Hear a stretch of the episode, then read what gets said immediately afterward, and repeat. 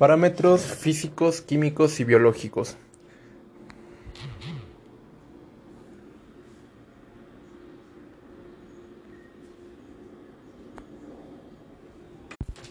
Un buen libro de referencia eh, que recopila la metodología de laboratorio se titula Standard Methods for Water and Wastewater Examination. En este libro se utilizan los métodos estándar eh, que hoy en día son empleados. Eh, para ello, los parámetros físicos se clasifican como parámetros físicos aquellas sustancias que tienen incidencia directa sobre las condiciones estéticas del agua. En ello encontramos la turbiedad, la turbiedad es la, es la capacidad que tiene el material suspendido en el agua para obstaculizar el paso de la luz. La turbiedad es producida por una gran variedad de causas. Las más importantes es la erosión natural de las cuencas, la cual aporta sedimentos a los cauces de los ríos, y la contaminación causada por la industria o por desechos domésticos. La turbiedad tiene desde un origen inorgánico, arcilla, arenas, etc., como es el caso de la turbiedad aportada por la erosión, hasta tener un alto grado de material orgánico, microorganismos, limus, etc., como es el caso de la turbiedad aportada por actividades antrópicas. La turbiedad es importante en el tratamiento del agua potable por las siguientes razones. Estética. La presencia de turbiedad en el agua causa rechazo en el consumidor. Además, existen ciertos procesos industriales, como la fabricación de textiles o alimentos, que requieren agua exenta de turbiedad. También eh, en la selección de los procesos de tratamiento. La turbiedad es un parámetro fundamental en la determinación de los procesos más adecuados para tratar el agua de abastecimiento. Procesos como coagulación, sedimentación y filtración se diseñan y operan teniendo en cuenta el valor de la turbiedad. Filtración y coloración del agua. La turbiedad puede incidir en la eficiencia de determinados procesos de tratamiento del agua, por ejemplo la filtración y la desinfección. La filtración del agua se vuelve más difícil y costosa cuando la turbiedad es alta.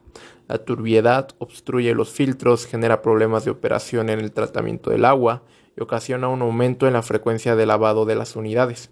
Cuando la turbiedad es alta se necesitan dosis mayores de cloro para desinfectar el agua. Esto debido a que los microorganismos se ocultan entre las partículas de turbiedad, por lo que se requieren mayores cantidades de cloro para eliminarlos. En resumen, cuando se va a tratar el agua y esta tiene turbiedad, la filtración del agua se vuelve más difícil y costosa cuando pues esta turbiedad es alta, porque la turbiedad obstruye los filtros y genera problemas de operación en el tratamiento de aguas y también cuando la turbiedad es alta se necesitan dosis mayores de cloro para desinfectar el agua, porque los microorganismos que se ocultan entre las partículas de turbiedad estarán ahí, por lo que se requieren mayores cantidades de cloro para eliminarlos. La turbiedad se expresa en unidades de turbiedad. Una unidad de turbiedad es una cantidad patrón empírica producida al agregar un miligramo de, eh, de óxido de silicio, eh, su nomenclatura es SiO2, a un litro de agua destilada. El turbidímetro de Jackson es el instrumento de laboratorio con el cual se mide la turbiedad. Turbidímetro de Jackson. Hoy en día la sustancia patrón de medida ya no es sílice, sino una mezcla de sulfato de hidracina y hexametiltetramina. Color. Aunque está íntimamente ligado a la turbiedad, el color en el agua puede considerarse como una característica independiente, mientras que la turbiedad se considera ocasionada por partículas de gran tamaño en diámetros mayores a 10 a la menos 3 milímetros el color se considera generado por sustancias disueltas y por los coloides. Existe eh, aún discrepancia en cuanto a sus causas, pero el origen más aceptado es el que el color es producido a excepción del ocasionado por las descargas industriales, por la descomposición natural de la materia vegetal de las plantas, humus y por la disolución de ciertos minerales, especialmente hierro y manganeso presentes en el subsuelo. El color está clasificado como color aparente y color verdadero. Color aparente se considera al producido por el material suspendido, mientras que color verdadero es el que permanece en el agua después de remover la turbiedad.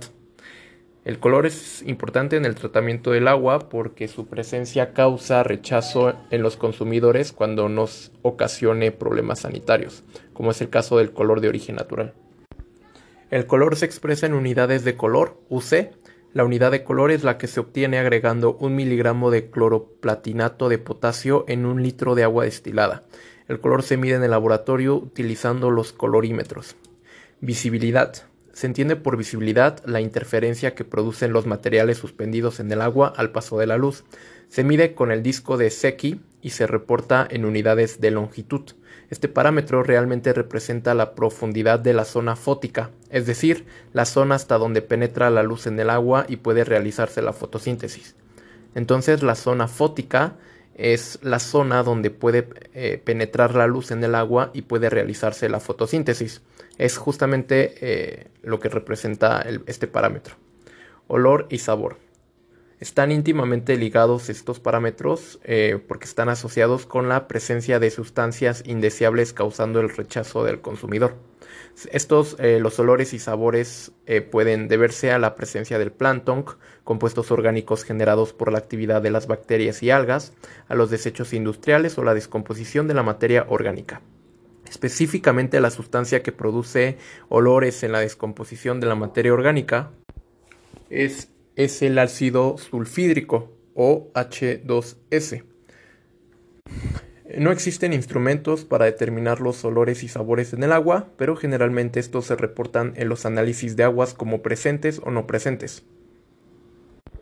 La temperatura es tal vez el parámetro físico más importante del agua, además de afectar la viscosidad y la velocidad de las reacciones químicas, también interviene en el, diseño de la mayoría de los procesos de tratamiento del agua coagulación, sedimentación, etc. En nuestro medio, el agua se entrega a los consumidores con la temperatura que se encuentra en la fuente. Otro parámetro físico son los sólidos. Es necesario determinar la cantidad de material sólido que contiene la muestra. El primer tipo de sólidos de importancia para determinar la calidad del agua son los sólidos totales, ST. Los sólidos totales se definen como todo el material que queda después de evaporar el agua a 105 Celsius, es decir, ST es todo aquello presente en la muestra excepto agua. Prácticamente nosotros es como si calentáramos el vaso de precipitado con agua y se evaporara el 100% del agua, que solo quedaran los sólidos, eso van a ser los sólidos totales, todo aquello presente en la muestra excepto el agua. Ahora, los sólidos, sedimentables se definen como el material que se sedimenta en el fondo de un recipiente de forma cónica, que es el cono de Imhoff, en el transcurso de un periodo de 60 minutos. Los sólidos sedimentables se expresan en mililitros sobre litro. Entonces, los sólidos sedimentables es la cantidad de material que sedimenta de una muestra en un periodo de tiempo. Puede ser determinados y expresados en función de un volumen, mililitros sobre litro o de una masa, miligramos sobre litro, mediante volumetría y gravimetría respectivamente.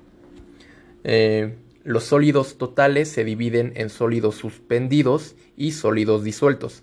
La cantidad y naturaleza de los sólidos presentes en el agua varía ampliamente.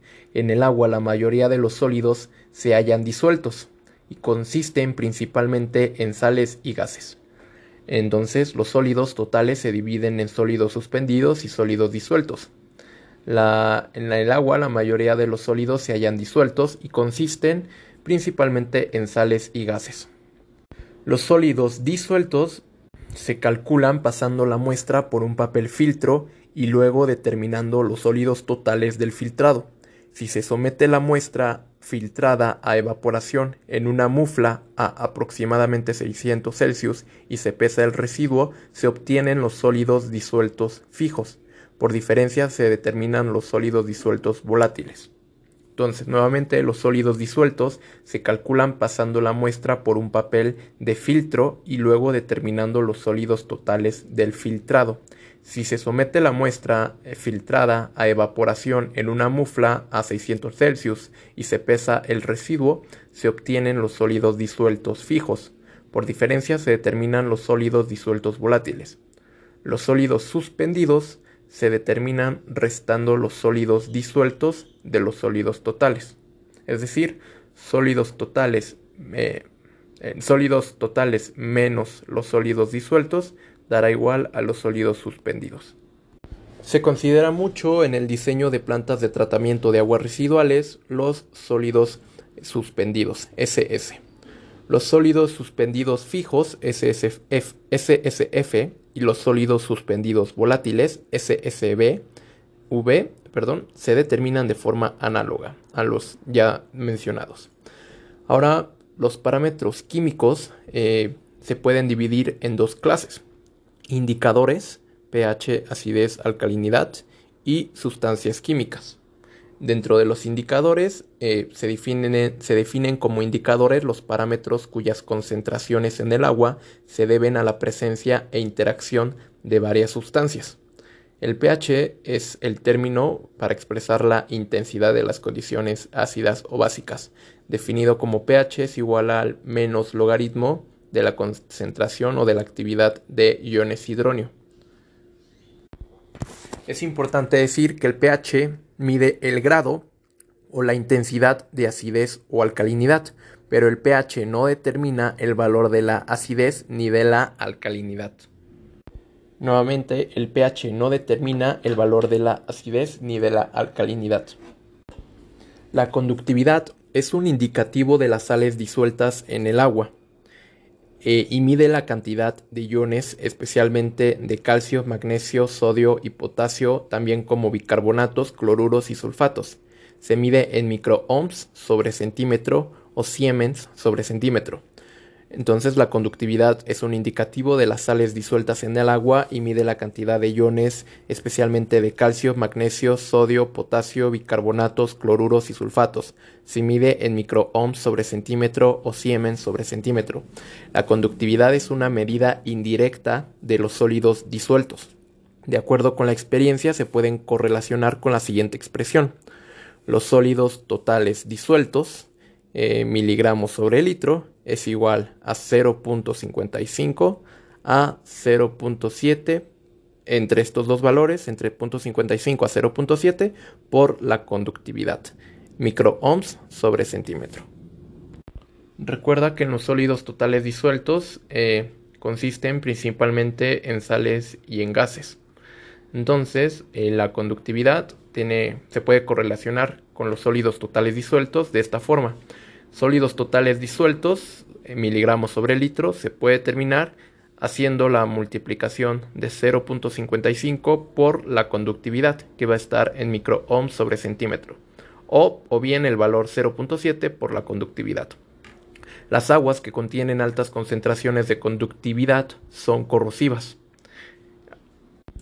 Eh, en la acidez eh, se considera que todas las aguas que tienen un pH inferior a 8.5 unidades tienen acidez. La acidez en las aguas naturales es ocasionada por la, por la presencia de dióxido de carbono, también conocido como anhídrido carbónico, o la presencia de un ácido fuerte, como ácido sulfúrico, ácido nítrico, ácido clorhídrico. El CO2 es un componente normal de las aguas naturales. Entra al agua por absorción de la atmósfera, también puede presentarse debido a que el CO2 se produce en, la descomposición biológica de la materia orgánica. En, este, en esta figura podemos ver diferentes tipos de acidez, ¿no? Tenemos que el agua, cuando se combina con el CO2 atmosférico, estos reactivos van a dar como productos iones hidróneo más CO-22. Se, conoce con el nombre de acidez mineral a la ocasionada por la presencia en el agua de ácidos fuertes. Este tipo de acidez se presenta en el agua debido a la contaminación industrial. Desechos de la industria metalúrgica y la fabricación de ácidos a escala industrial son las causantes de la acidez mineral en el agua. Sin embargo, hay casos en los que aguas naturales tienen acidez mineral, por ejemplo, aguas que nacen o pasan por zonas mineras la acidez ocasionada por el CO2 no tiene efectos conocidos sobre la salud. Bebidas como la soda mineral contienen altas concentraciones de CO2 y no se les conoce ningún efecto dañino sobre la salud. En cuanto a la acidez mineral, las aguas que las contienen presentan un sabor tan desagradable que el consumidor la rechaza de inmediato. Las aguas que contienen acidez, sin importar el tipo, son corrosivas. Por lo tanto, aguas con acidez por encima de los valores permisibles deben ser tratadas. La acidez se determina en el laboratorio por medio de un análisis químico llamado titulación, método de la fenolftaleína. El procedimiento puede ser consultado en los métodos estándar. Eh, los resultados se expresan en miligramos sobre litro como carbonato de calcio, CaCO3. Ahora pasemos a la alcalinidad. La alcalinidad en el agua es entendida como la capacidad que tiene para neutralizar los ácidos. Eh, puede considerarse como la presencia de sustancias básicas, principalmente sales de ácidos débiles o bases fuertes, sustancias caracterizadas por el radical OH, por ejemplo la soda, sosa cáustica, que es NaOH. La alcalinidad se reconoce por la presencia de los iones OH, CO-23, que es el de carbonato, y el de bicarbonato, que es HCO-3 dará como resultado que es el bicarbonato de calcio. El bicarbonato de calcio se representa con la fórmula Ca paréntesis HCO-3, cierro paréntesis subíndice 2. Eh, esto representa alcalinidad al bicarbonato y esto a su vez va a dar como resultado otro producto que es el iones hidronio más el carbonato de calcio, alcalinidad al carbonato. Entonces puede, decirse que podemos pasar que una vez que el dióxido de carbono atmosférico se disuelve en el agua, eh, más el carbonato de calcio, va a producir el bicarbonato de calcio, que esto representa alcalinidad al bicarbonato, y esto va a dar como resultado la liberación de iones hidronio más carbonato de calcio. Esto es alcalinidad al carbonato. Al anterior tipo de alcalinidad se le conoce como alcalinidad al bicarbonato o a carbonato, según sea el caso. La alcalinidad, alcalinidad también puede ser ocasionada por la presencia de bases fuertes en el agua. Estas bases llegan al agua debido principalmente a la contaminación industrial. Por ejemplo, la sosa cáustica o hidróxido de sodio es una base fuerte que la industria del papel vierte comúnmente a los ríos. Esta alcalinidad se le conoce como alcalinidad al hidróxido o alcalinidad al OH-. La alcalinidad es importante en el agua por diferentes razones. En altas concentraciones, la alcalinidad le comunica un sabor desagradable al agua. En presencia de iones de calcio-magnesio, eh, dureza, forma precipitados que ocasionan problemas de taponamiento y obstaculizan el flujo en las tuberías. Tal vez la más importante razón es que la alcalinidad controla el proceso de coagulación en el tratamiento del agua potable y la digestión anaeróbica en el caso del tratamiento del agua residual. Al igual que la acidez, la alcalinidad se mide en el laboratorio por titulación y resultados se expresan en miligramos sobre litro de carbonato de calcio, al igual que la acidez. En ciertas ocasiones, como en el caso de los procesos de ablandamiento del agua, es necesario determinar los tres tipos de alcalinidad presentes. Cuando se conocen el pH y la alcalinidad total, se puede determinar cada uno de los tres tipos de alcalinidad con ayuda de las ecuaciones de equilibrio del ácido carbónico, H2CO3.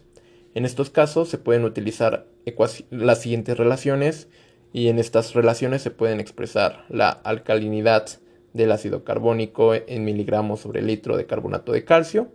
En diferentes versiones eh, también la alcalinidad del carbonato o la alcalinidad de hidróxido. Con estas tres relaciones se pueden determinar los tipos de, estos tres tipos de alcalinidad.